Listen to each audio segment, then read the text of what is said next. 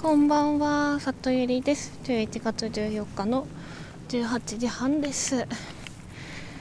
えっ、と、今帰ってきて、駅から歩いているところでございます。いやー、足が痛いよ。あー、家遠いな。家遠い。ちょっと、だいぶ疲れたな。疲れましたね。帰りは今日はそうだ大菩薩陵という山に登ってまあ4時間くらいのコースだったので大したあれではなかったんだけれども昨日もね登ったから疲労が蓄積蓄積されておりやっぱり歩くのがしんどい状態になっています。で今回まあやっぱりさもうコロナは終わったね。去年山登った時とかさ渋滞そのくらいの時間でも大丈夫だったんだけどまあ渋滞結構しまして奥多摩近いけど結局帰りは4時間弱くらいかかったのかな。そんな感じで渋滞でもちょっと疲れた。疲れたね。でえっと何を話そうかなと。あそうだ。えっとね私去年うん。前々職を辞めたのが7月末でで8月の多分1日にですね山に登ったんですね。あの会社辞めてその有給期間が2ヶ月あったのでその間に、まあ、転職活動をしようと思って。まあ、先が決まらずに辞めちゃったからで8月1日にねあの自分を見つめ直そうと思って登った山がそういえば今日登った山だったんですよ。でその時はまあ実質あのボスのとの現場を完全に卒業した決断だったからいろいろねそのボスのこと含めて考えて登ってたなぁと思ってそんな山をボスたちと登っているっていうのが、まあ、感慨深いとまではいかないけれどもあそっかって思いました。でえっとですね。まあ私はもう元子分なわけなんですけど現役子分のお兄さんたちが一緒に今日は来ていて現役子分の片方のお兄さんはですねとですねあのだいぶ長く、まあ、ボスに鍛え私が鍛えてもらってる時に横にいたお兄さんなので、まあ、そのお兄さんと今回めちゃめちゃあの山の中でいろんなことを話していてでそのお兄さんも実は独立したいという目標があっていろいろねあの、まあ、そういう目的もあってこう経営とか、まあ、小さいくくりの会社を近くで見たいからっていうので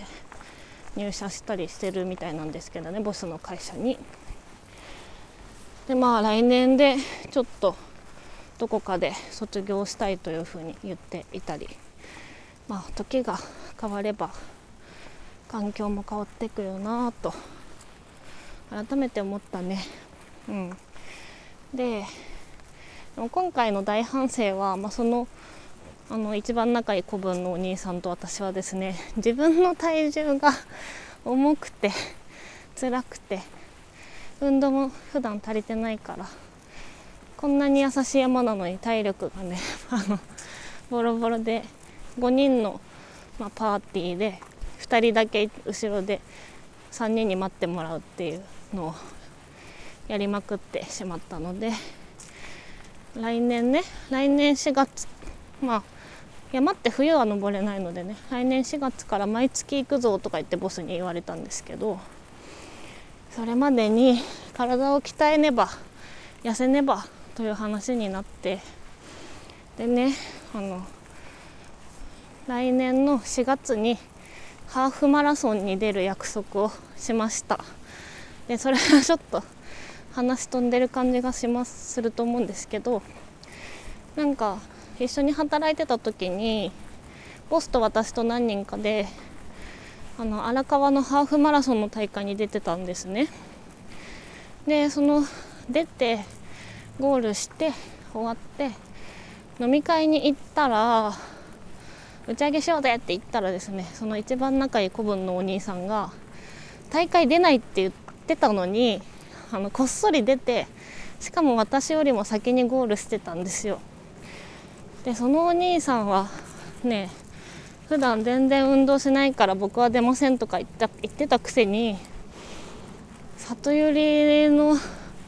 をなんかこっそり出て里寄りよりも早くゴールして鼻を沸かしてやろうみたいな風に思って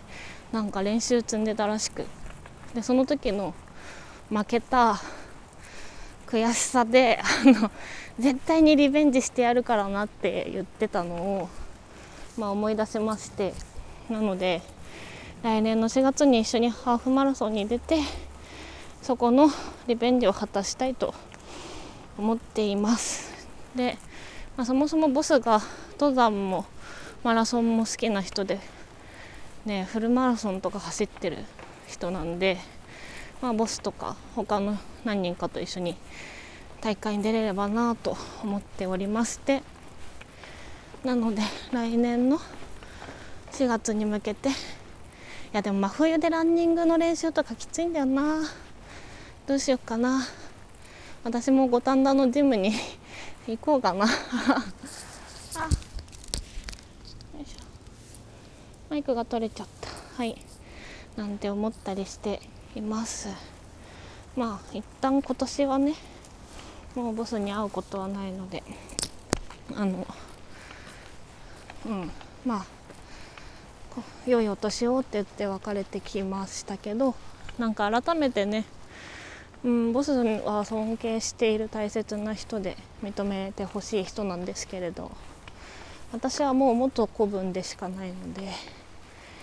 うん、なんか大切にしつつも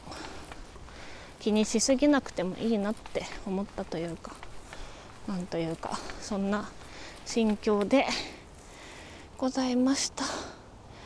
はいということで家に着いたのでここら辺にします。もう今日は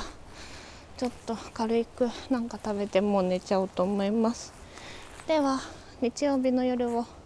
楽しんでください。じゃあね